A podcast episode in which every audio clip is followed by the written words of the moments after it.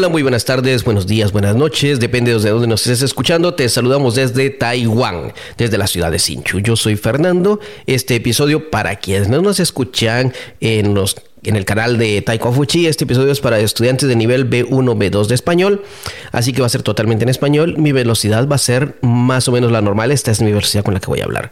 Para las personas que nos escuchan en chino para negocios, pues este, es, eh, este mensaje tal vez les va a ayudar o les va a hacer entender o les va a ayudar también a comprender un poco lo que es el tema de hoy, que quiero hablar un poco acerca de la inteligencia artificial y cómo puede afectar esto en la en el aprendizaje de idiomas, que muchas personas están preocupando. Hay muchos maestros preocupados, no solo maestros de idiomas, sino maestros de diversas áreas y de diversos niveles también, que están pensando cómo va a afectar la inteligencia artificial a la enseñanza, ya sea desde niños, eh, que la secundaria, la secundaria básica, eh, la, secundaria, el bachillerato, la universidad o los que vienen para más grandes también, o los que, estudian en diferentes academias. En este caso vamos a hablar de idiomas y cómo afecta eso a la inteligencia artificial, cómo puede, cómo puede mm, afectar, dañar o mejorar o ser aprovechada este fenómeno que se está dando. Eh, precisamente vamos a hablar un poco de ChatGPT, que se está dando muy fuerte en los últimos días. Ya viene hace unos meses que, se,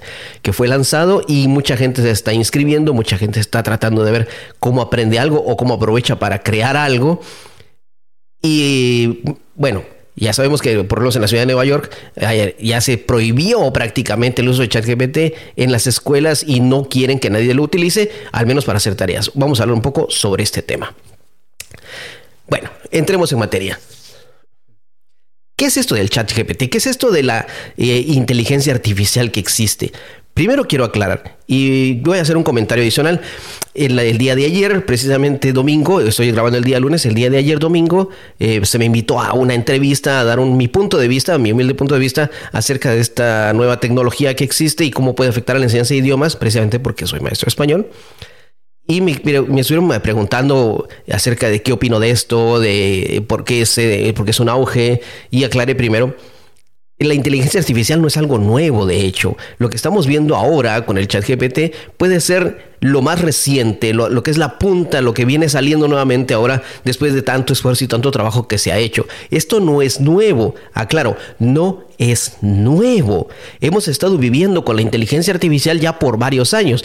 Yo que recuerde, por lo menos ya son unos 10 años o más hasta creo que hace 15 tal vez, que hemos estado viviendo con lo que es la inteligencia artificial. No me lo crees, me vas a decir, pero ¿cómo? ¿Y de dónde? ¿Y cuándo? Que ni me he dado cuenta. Pues mira, Así pasan las cosas. No te has dado cuenta. La mayoría de gente no se ha dado cuenta, pero nos vienen bombardeando, nos vienen utilizando para estar testeando, para estar probando. Esto, lo que es llamado la inteligencia artificial. Te lo voy a poner así clarito, un par de ejemplos y vas a decir, sí, Fernando, tienes razón. Es cierto. Bueno, Date cuenta, en Facebook, los que manejan Facebook, los que usan Facebook, eh, muchas personas jóvenes, hoy en día, cuando digo jóvenes me refiero a menos de 20 años, hay muchos que se niegan a usar Facebook y prefieren usar otras plataformas, pero les pasa exactamente lo mismo. Bueno, en Facebook pones una foto de perritos, por ejemplo subes una foto de perros, vas con tus perros al parque, que les compras algo a tus perros y lo posteas y lo subes. ¿Y qué pasa? Vas, de repente abres Facebook nuevamente y te das cuenta que te aparecen anuncios de restaurantes de perros, de artículos para perros, de comida para perros, de lugares donde puedes ir con tus perros, te salen videos de otra gente que ha compartido otra gente como promociones, como los famosos reels que están apareciendo en diferentes plataformas. Y todo es acerca de perros. Y te preguntas, "Oh, ¿cómo es que Facebook, o tal vez ni siquiera te has preguntado, cómo es que Facebook sabe que a mí me gustan los perros?" De seguro a todo el mundo le pasará igual y, todo, y empiezas a hablar con todo el mundo. ¿Has visto el anuncio que sale en Facebook? ¿O has visto el video que sale en Facebook acerca de perritos? Y el otro te va a decir, no, no lo he visto. Jamás lo he visto. Nunca me ha aparecido. ¿Por qué? Porque tal vez la otra persona lo que pone en Facebook es eh, comentarios de libros o acerca de playas o de parques. Y entonces ahí lo que le va a aparecer en su Facebook son anuncios de playas, parques, libros. Y si te gusta subir fotos de, qué sé yo, de, autos, carros o coches, como le llames, pues te va a aparecer lo mismo a diferentes anuncios de artículos y todo relacionado a lo que tú estás subiendo en tus redes sociales. Y esto es la inteligencia artificial, este algoritmo, lo que está haciendo es personalizando qué es lo que a ti te gusta y, entre todos los millones de usuarios que existen en redes sociales está dándote algo exclusivamente a ti así como lo oyes. Es algo personalizado para cada uno de todos estos millones de usuarios que tienen las redes sociales. Y esto ya es inteligencia artificial. Esto ya es un algoritmo que se ha venido desarrollando con los años, que lo ha venido desarrollando Facebook, lo aplica también Google. Si te das cuenta, entras a Google y entras a ver eh, tus diferentes redes que tengas ahí y te tira anuncios. Abres Instagram y también te va a tirar cosas parecidas a las que estás haciendo. Entras en YouTube, ahí no estás subiendo nada, obviamente, pero ¿qué pasa? Lo que miran es qué videos estás viendo, cuánto tiempo le estás dedicando a esos videos, si pasas de cierta cantidad de tiempo viendo el mismo tipo de videos. Y por ejemplo, si ves. Eh, te lo voy a poner así, si ves anuncios, si ves videos de, de las chicas porristas de equipos de béisbol o de fútbol, pues como por arte de magia, ya van a salir entonces diferentes videos cuando entras a tu perfil de YouTube, diferentes videos de diferentes chicas de diferentes equipos de béisbol alrededor del mundo. Si lo que, si lo que estás viendo son eh, videos de historia, por ejemplo, si nos ponemos ya un poquito más decentes, y empezarán a aparecer más información sobre videos de historia, ya sea que veas historia maya, historia griega, historia romana, historia egipcia, historia inca, pues te van a aparecer diferentes videos acerca de este tema histórico. Si empiezas a ver, por ejemplo, videos de reggaetón, o de salsa, o de merengue, o de rock, o de K-pop, pues te van a salir videos, eh, el programa te va a tirar estos videos en tu perfil, en tu entrada, cuando entras, y te va a decir, mira, están todos estos videos de lo que tú has estado viendo recientemente que posiblemente te puedan interesar. Y dirás, wow, eh, YouTube es eh, mágico, sabe lo que a mí me interesa, sabe lo que yo veo y me tira más de lo mismo. Esto es inteligencia artificial trabajando al 100% y hemos sido los conejillos de indias de ellos durante todos estos años, más de una década, en que han estado experimentando, refinando el algoritmo y ahora nos tiran el chat GPT, algo con lo cual tú puedes escribir después de que, mira, han analizado todo lo que escribes en Facebook, han analizado todo lo que escribes en Instagram, han analizado todo lo que ves y todo lo que escuchas y escuchas, si lo que haces es escuchar podcast o lo que haces es eh, poner un video pero solo escuchas el audio, pues entonces han estado refinando todo esto para darte el chat GPT, donde ya escribes lo que tu forma de expresarte, lo que buscas, lo que quieres, y eso te va a responder. Y entonces esto es el, resultado de años de trabajo, no es nuevo. ¿Qué pasa entonces? ¿Qué pasa? Entonces los, las personas empiezan a tenerle miedo y dicen, esto es magia, esto es brujería, esto no, no es bueno. No, nosotros lo hemos creado y hemos contribuido a ello. Así que primero no te asustes, no es nuevo. Ha venido a quedarse y no se va a ir. No se va a ir. Ahora, ¿qué pasa? Las escuelas le tienen un pánico, dicen, eh, por ejemplo, eh, lo que dije de Nueva York, que prohibieron el chat GPT en las escuelas, que los estudiantes no lo pueden usar. Han, estado tratando de desarrollar nuevas técnicas y ver cómo logran identificar cuando un ensayo, una tesis, un artículo, lo que sea que tengan que escribir, fue escrito por el chat GPT y cuál es hecho por los estudiantes. Y la gente empieza a preocuparse y entonces ¿dónde se trajo del maestro? ¿Por cómo van a verificar? ¿Para qué les deja una tarea si los alumnos lo único que van a hacer es entrar, copiar, pegar y les entregan ya la tarea hecha, el artículo hecho? Bueno. Esto, mis estimados amigos, mis estimados oyentes, lo único que refleja es el temor a la tecnología, es el temor a lo desconocido, es el temor a no saber qué hacer ahora. Pero se nos olvida que nosotros como educadores, nuestro objetivo no es simplemente darle una tarea para que el estudiante escriba. Nuestro objetivo como educadores no es simplemente hacer que el estudiante repita 100 veces la misma cosa hasta que se lo sepa de memoria. Nuestro objetivo no es hacer que un estudiante memorice tantas cosas de tal manera que les diga al pie de la letra. No, nuestro objetivo como educadores, no importa si estés enseñando dibujo, eh, eh, educación física, eh, música, matemáticas, ciencias, no importa lo que estés enseñando, nuestro trabajo es hacer que el estudiante piense. Al lograr que el estudiante tenga esa capacidad analítica, creativa, que pueda discernir, es esa capacidad de poder comunicarse con otros y poder analizar un hecho. Entonces, pues, lo que hablábamos ayer en, este, en esta entrevista, es que esta tecnología, en vez de tenerle miedo y prohibirla, mira esto, ¿Por qué no mejor aprovechamos esto los maestros y todas esas tareas mecánicas, repetitivas, que nos quitan tanto tiempo, que de verdad son tediosas? Te digo esto, estudiante que me estás escuchando, los maestros odian los exámenes tanto como tú. Los maestros odian dejarte tarea tanto como tú, pero la hacen, lo dejan porque no conocen otra forma de evaluarte, cuando en verdad hay diferentes formas de evaluación, diferentes formas de saber cuál es tu nivel de conocimiento, pero lo hacen porque no conocen otra forma y pasan horas, literalmente horas, revisando todo lo que escribes y revisando los exámenes. Bueno, mis compañeros maestros, la tecnología que está ahora, ¿por qué no la podemos utilizar para hacer esas tareas tediosas? Lo que nos llevaba una hora tal vez se hace en cinco minutos y tenemos 55 minutos o 50 o 30 minutos para dedicarlas a otras cosas. ¿Cómo qué me vas a decir? Bueno, ¿por qué no mejor dedicamos ese tiempo para planear nuestra clase, elevar la calidad, el nivel de clase, hacerla más atractiva para los estudiantes, lograr que ellos, si me traen 10 trabajos diferentes y todos hechos con ChatGPT, ¿Por qué no? Yo sé que ellos no lo van a leer porque lo hicieron nada más un copiar y pegar, pero entonces, ¿por qué no en mesa? Eh, los hacemos en grupo o si lo hacemos en grupos pequeños, empezar a analizar por qué todos estos ensayos que, que están correctos, por qué todos son correctos y no se parecen mucho. La capacidad analítica, la capacidad de discernir, esa capacidad de análisis es lo que debemos de aprovechar en clase. Y empezamos a pensar, bueno, ¿por qué esto y esto es correcto si no se parecen? Y empezamos a analizar cuál de las dos sería más conveniente utilizar. ¿Por qué en esta forma se hizo una forma? ¿Por qué en la otra de otra? Algo que me pasó a mí eh, en la academia que tenemos. Una estudiante le pidió a ChatGPT, este es mi ensayo, eh, estaba practicando para un examen.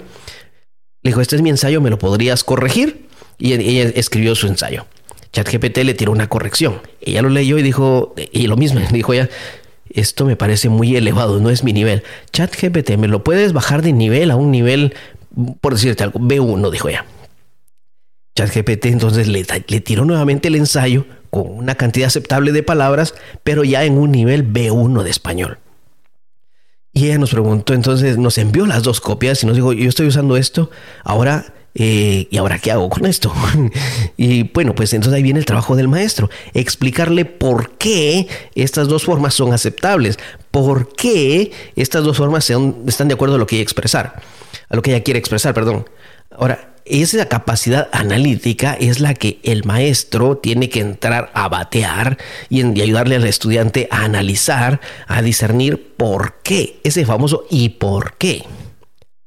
Quizás, quizás eh, la inteligencia artificial en un momento te va a conocer el por qué está correcto, pero lo que no te va a poder decir es la emoción que quieres transmitir. ¿Está escrita correctamente? De acuerdo a tu emoción, ya sea que estés triste, enojado, sensible, eh, estés enamorado o qué sé yo, cuál sea tu emoción, o quieras ser sarcástico nada más, ¿será que esto que está escrito refleja el tono o el sentimiento con el cual lo quiero expresar? En esa parte es donde entra el maestro, la persona real, porque solo una persona real te va a dar la empatía necesaria para entender tus sentimientos, para entender entonces lo que el estudiante quiere transmitir, si esa es la idea, el mensaje, el sentimiento que quiere darle a la otra persona. Y eso actualmente, actualmente, quizás dentro de 5 o 10 años, la inteligencia artificial lo pueda dar, quizás.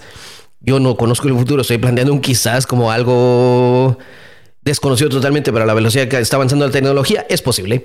Bueno, pero al momento el maestro, la persona, es el que te va a ayudar con esta empatía para lo que es la expresión de sentimientos, algo que actualmente la tecnología no te pueda dar por escrito o por hablado. Porque no va a ser lo mismo la interacción con una persona que con una máquina. La máquina aún no llega a, a desarrollar la misma empatía por ti que puede desarrollar un ser humano. Y esta es nuestra, nuestra área como maestros, el eh, el aprovechar la tecnología para nuevamente repito lo que ya lo dije antes, para que nuestra clase sea más empática, donde le enseñamos al estudiante a crear las relaciones sociales, cómo relacionarse con otras personas, cómo transmitir el mensaje que quiere dar de acuerdo al sentimiento que quiere transmitir. O si tiene un sentimiento muy fuerte pero no lo quiere expresar por eh, temor a lastimar a la otra persona, cómo lo puede hacer de la mejor manera. Y esa es nuestra parte como educadores. Repito, Recuerda, cuando eres un estudiante, de matemáticas, de nada te sirve resolver una raíz cuadrada o de nada te sirve resolver un polinomio, de nada te sirve resolver una integral, de, importa lo que estés haciendo en matemáticas, cuando el proceso, el, el, objetivo no es que lo sepas hacer realmente, en verdad no es que lo sepas hacer, no es que lo logres hacer, aunque te califiquen de esta forma, el objetivo es que tu cerebro tiene la capacidad de análisis para ver diferentes posibilidades, para analizar diferentes variables y llegar a una solución final. El ejercicio real es entrenar a tu cerebro entrenar a tu cerebro. El, cerebro es como un músculo que si no, lo si no lo usamos se va a atrofiar. Bueno, para los que no me entienden, se va a arruinar, se va a dañar. Y entonces eso es lo que hay que evitar. El, el riesgo de la tecnología, si lo queremos ver así, es que puede convertirnos en personas perezosas, que ya no buscamos un proceso, sino solamente el objetivo final y buscamos una zona de comodidad. Cuando, cuando perdemos esta habilidad de análisis, ¿Quién ha ganado es la tecnología? No, no ganó la tecnología. ¿Quieres que te diga quién ganó? La persona que sí tiene la capacidad de análisis, que desarrolló esa tecnología y se está haciendo rico. Porque tú te has vuelto perezoso. Mira cómo está eso. esta tecnología va a ser rico al que sigue procesando, al que sigue analizando, mientras que el que se vuelve perezoso por la tecnología va a seguir trabajando o generándole dinero al que sí piensa. Y entonces vamos a estar divididos en personas que piensan y las que no piensan, las que analizan y las que no analizan, los que solo quieren el resultado y los que buscan el proceso. En el proceso está el éxito, en el proceso está la felicidad, en el proceso está todo lo que es el desarrollo que queremos llegar a ser. Cuando solamente buscas un resultado, eres una persona perezosa. Y eso sí es el riesgo de la tecnología, que nos volvamos perezosos y hagamos rico al que sí piensa. Recuerda, las redes sociales, la tecnología llegó para quedarse, pero no hay que tenerle miedo. Lastimosamente, lastimosamente, y lo digo de verdad, lastimosamente, yo he visto, eh, no solamente aquí, en, eh, no solamente en Taiwán, porque lo he visto en Taiwán, de hecho, lo he visto en Asia, y así que yo sé que también que en Europa y en Latinoamérica estaremos igual, Estados Unidos también estaremos, estarán iguales, de que hay maestros que ni siquiera saben usar un PowerPoint. ¿Exagerado? Anda y busca y te das cuenta que no. Hay maestros que no saben usar un PowerPoint, que no saben usar mucho menos un iCloud, un OneDrive, un Dropbox para compartir archivos, un Google Classroom, no saben usar tecnología y la evitan y dicen que eso no, eso no es para ellos, eso, ellos enseñan ya muy bien y tendrán 15, 20, 30 años estar enseñando y es un estilo muy tradicional, lo respeto, ellos fueron los que nos crearon a nosotros, nos educaron a nosotros, pero el maestro tiene que ir al lado de la tecnología y en vez de tenerle miedo, aprovecharla para mejorar la clase. Lo que pasó en Nueva York es el resultado del miedo del maestro que no está preparado para usar tecnología, cuando lo que pasa tal vez en otros países y me atrevo a decir que en muchos países latinoamericanos, europeos y asiáticos también, que las personas están aprovechando la tecnología para mejorar sus clases y crear en verdad esas personas para el futuro que van a estar preparadas para enfrentarse a los nuevos retos. Esa es nuestra labor como educador. No le tengamos miedo a tecnología. Eh, eh, quitémonos ese miedo, ese pánico. En vez de pensar, me va a quitar el trabajo. No, ¿por qué no mejor decir, va a ser mi trabajo de mejor forma, va a elevar la calidad de mi trabajo, voy a poder dar lo mejor de mi trabajo. Todas estas tareas mecánicas que me quitaban el tiempo, lo que muchas personas le llaman basura o que en inglés llaman el trash, que son estas tareas eh, metódicas, ¿por qué no se las dejamos hacia la tecnología y nosotros nos dedicamos a la parte creativa? a crear personas, a crear relaciones, a crear ese, en verdad, ese, ese ser humano, ese estudiante que puede llegar a ser más de lo que nosotros hemos sido o que puede llegar aún más lejos.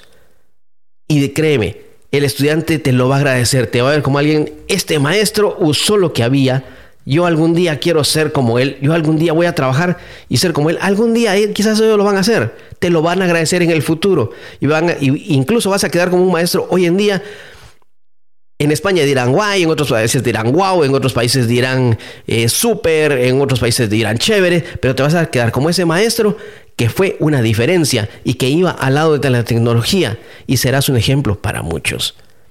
No le tengamos miedo, utilicémosla para nuestro beneficio y, que levantemos esa calidad de clase que tanto es necesaria, que la educación en verdad se ha quedado muy estancada en la evolución y es una buena oportunidad para seguir avanzando. Sigamos creando personas. Que viva la creatividad, que vivan las relaciones y que viva la calidad en la educación. Si te ha gustado este episodio, compártelo con más personas. Si quieres, si consideras que tienes alguna idea diferente, déjanos un comentario. Me gustaría saber sobre qué opinas de, de las redes sociales y de la tecnología, de la inteligencia artificial en la aplicación de la educación. Es una oportunidad, no es una amenaza. Hagámosla una oportunidad. Yo soy Fernando. Adiós.